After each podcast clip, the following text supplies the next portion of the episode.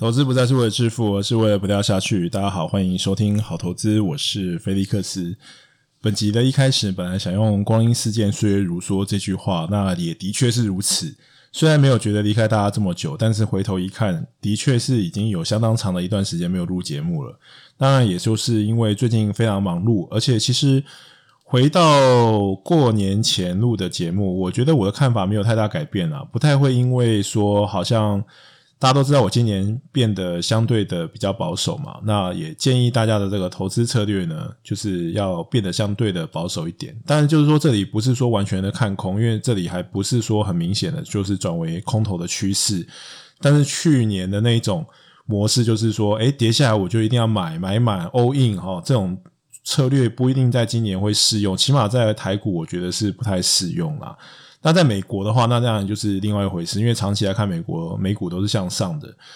所以我觉得不同的市场可能策略是不太一样。那我也不会说，呃，我本来今年年初稍微看得保守一些，那现在这个好像反弹回来了，我就要变乐观了。那也不是这样。那今天就可能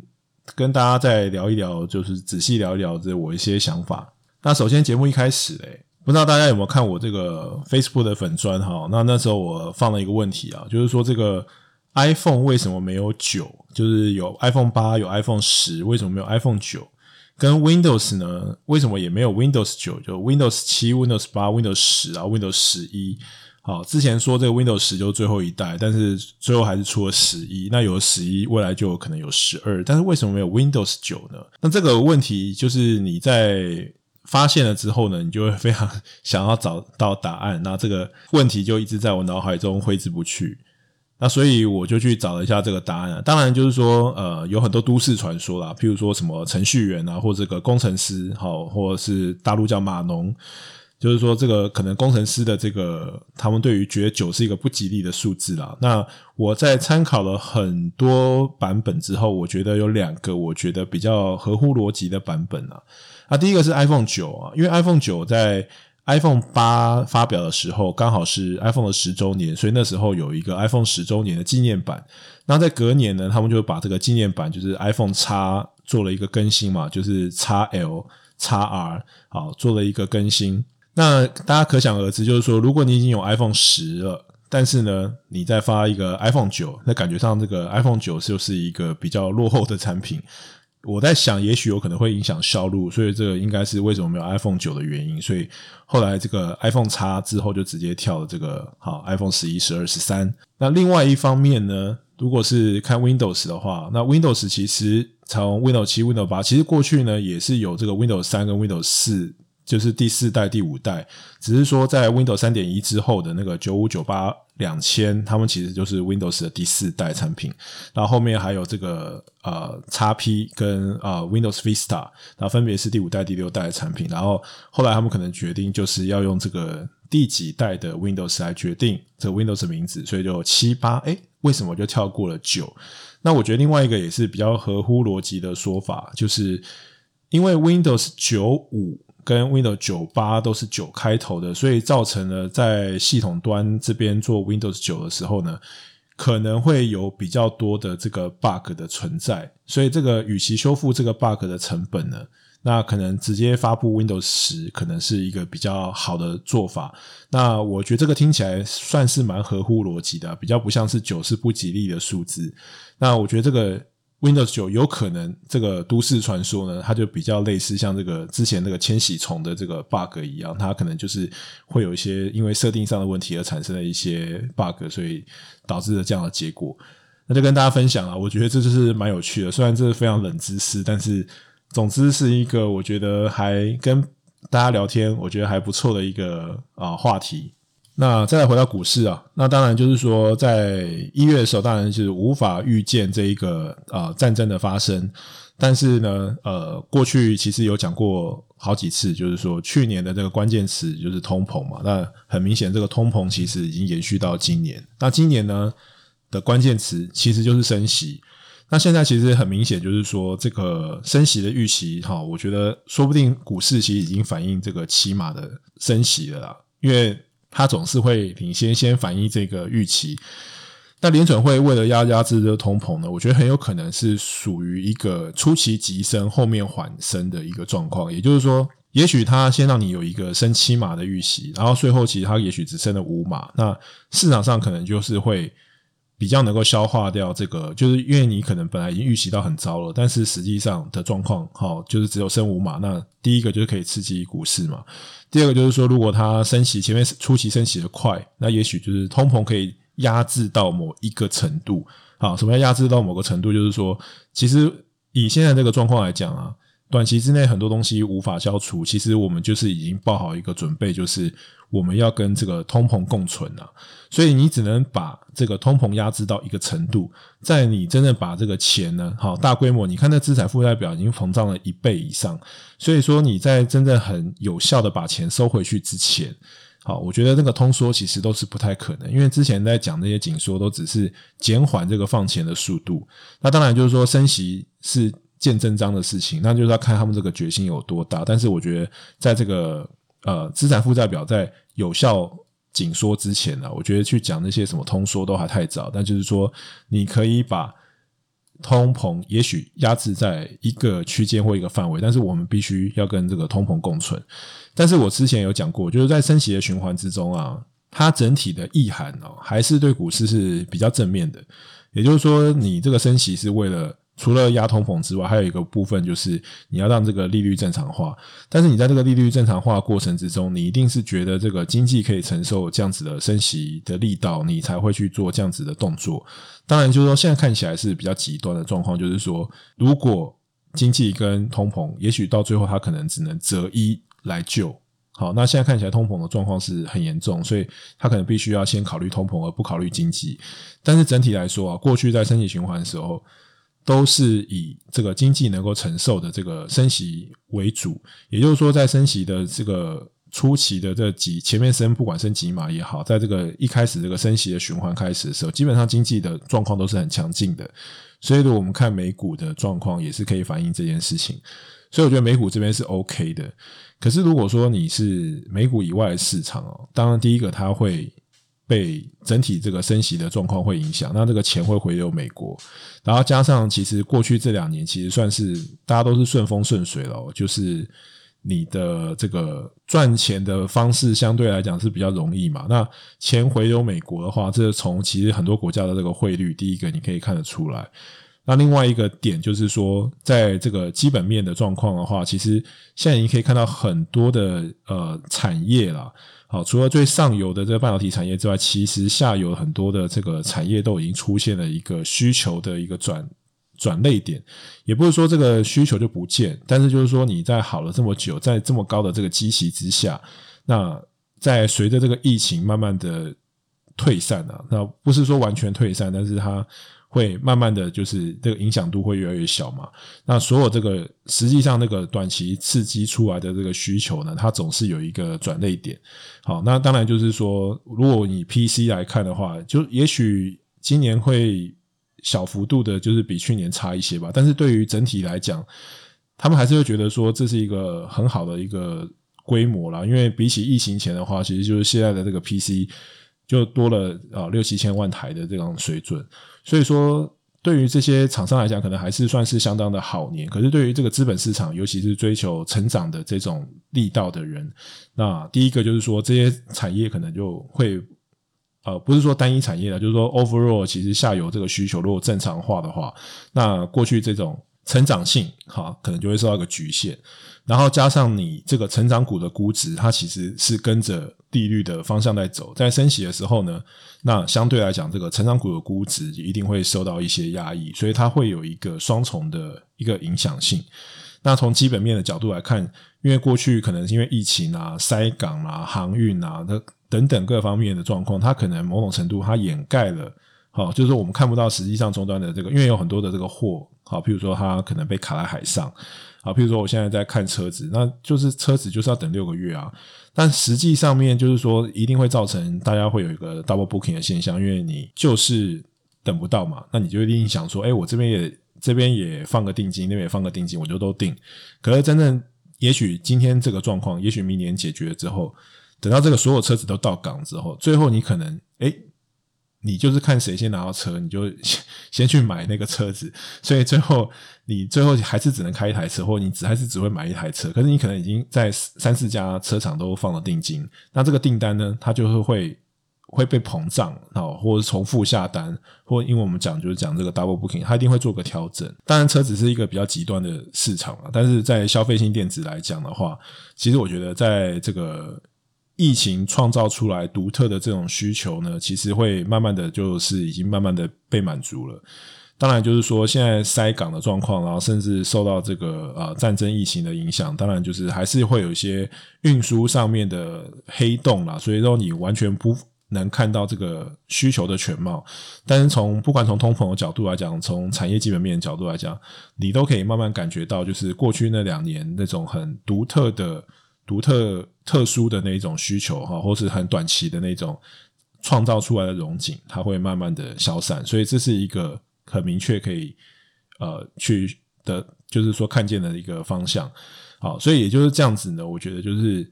过去这两年你的那个策略呢，就不一定会在今年还是会呃奏效。就你可能会觉得说，哎，之前就是只要遇到大跌，我就是 all in 杠杆开到爆，满仓干进去，好那。今年我觉得这个就是有点风险了，好，而不是说我就是觉得其实风险蛮大，你很容易会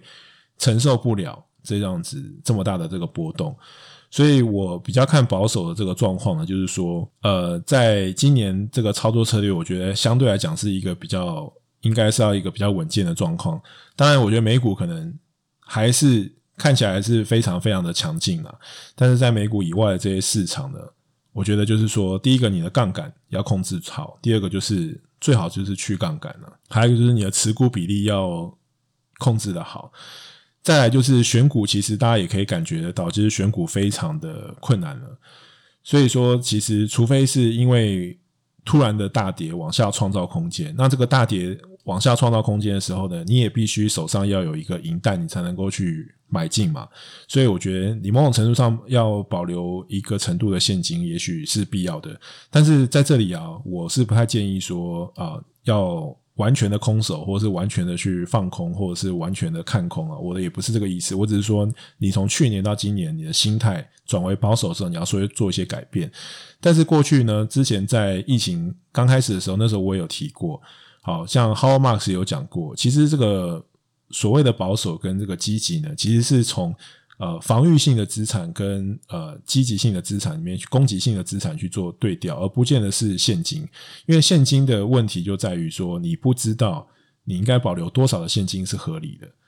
好，那如果说完全涨上去，如果你今天看错了，今天这个多头又持续了好几年，但是你手上没有任何的这个股票，对你来说也是一个非常大的伤害。可是呢，你要去全部都啊。满仓干进去，或是你杠杆开到满，对你来说这个风险又相当的大，也不见得是每个人可以承受的。